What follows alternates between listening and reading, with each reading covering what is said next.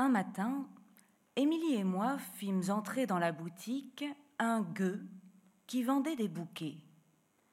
Le pauvre garçon était insensé et si bègue qu'à peine pouvait-on l'entendre. On l'appelait dans le quartier Dick le Bon, parce qu'il n'avait pas l'esprit d'être méchant et que les voisins, abusant de sa simplicité, en faisaient ce qu'ils voulaient.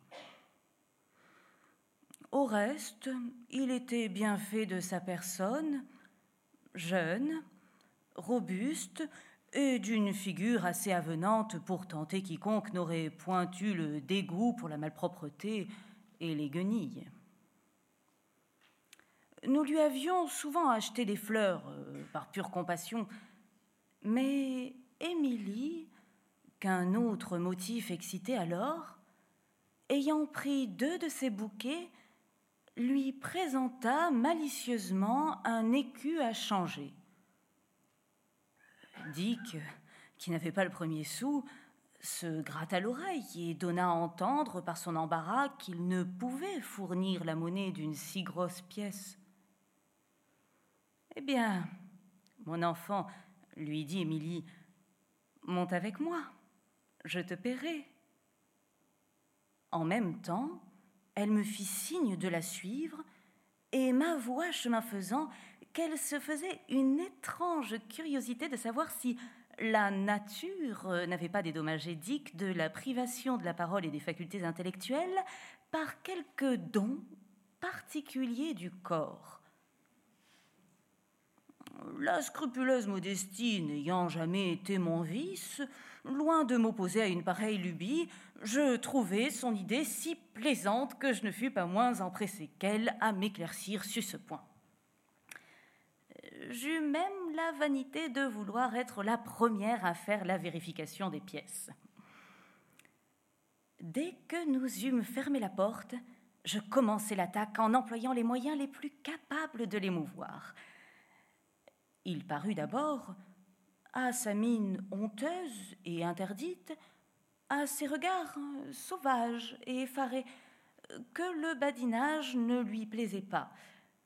Mais je fis tant par mes agaceries et mes caresses que je l'apprivoisai et le mis insensiblement en humeur.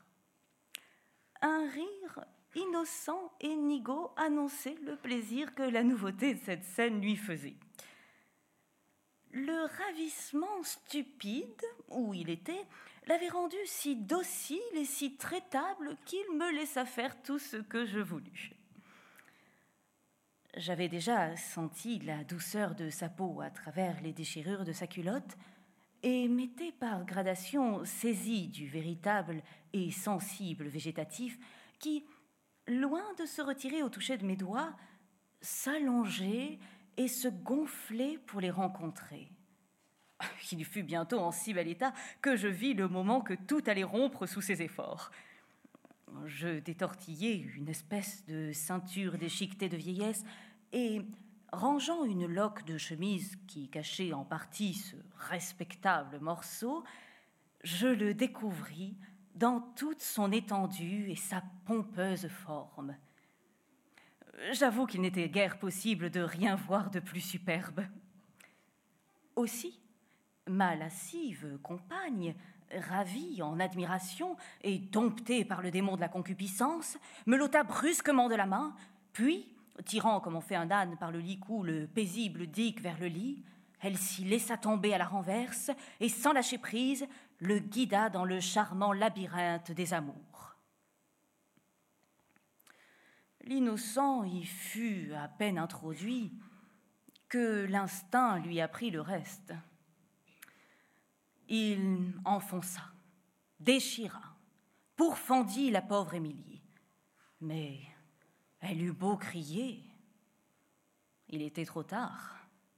Le fier agent, animé par le puissant aiguillon du plaisir, devint si furieux qu'il me fit trembler pour la patiente. Son visage était tout en feu, ses yeux étincelaient, il grinçait des dents.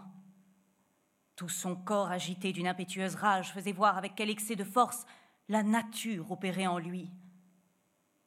Tel on voit un jeune taureau sauvage que l'on a poussé à bout, renversé, fouler aux pieds, frapper des cornes tout ce qu'il rencontre. Tel, le forcenédique brise, rompt tout ce qui s'oppose à son passage. Émilie, toute sanglante, se débat, m'appelle à son secours et fait mille efforts pour se dérober de dessous ce cruel meurtrier. Mais inutilement. Son haleine aurait aussitôt calmé un ouragan qu'elle aurait pu l'arrêter dans sa course. Au contraire, plus elle s'agite et se démène, plus elle accélère et précipite sa défaite. Dick, machinalement gouverné par la partie animale, la pince, la mort et la secoue avec une ardeur moitié féroce, moitié tendre. Cependant, Émilie, à la fin, supporta plus patiemment le choc. Et bientôt, le sentiment de la douleur faisant place à celui du plaisir, elle entra dans les transports les plus vifs de la passion et seconda de tout son pouvoir la brusque activité de son acteur. Tout tremblait sous la violence de leurs mouvements mutuels. Agités l'un et l'autre d'une fureur égale, ils semblaient possédés du diable de la luxure. Sans doute ils auraient succombé à tant d'efforts si la crise délicieuse de la suprême joie ne les eût arrêtés subitement et n'eût terminé le combat.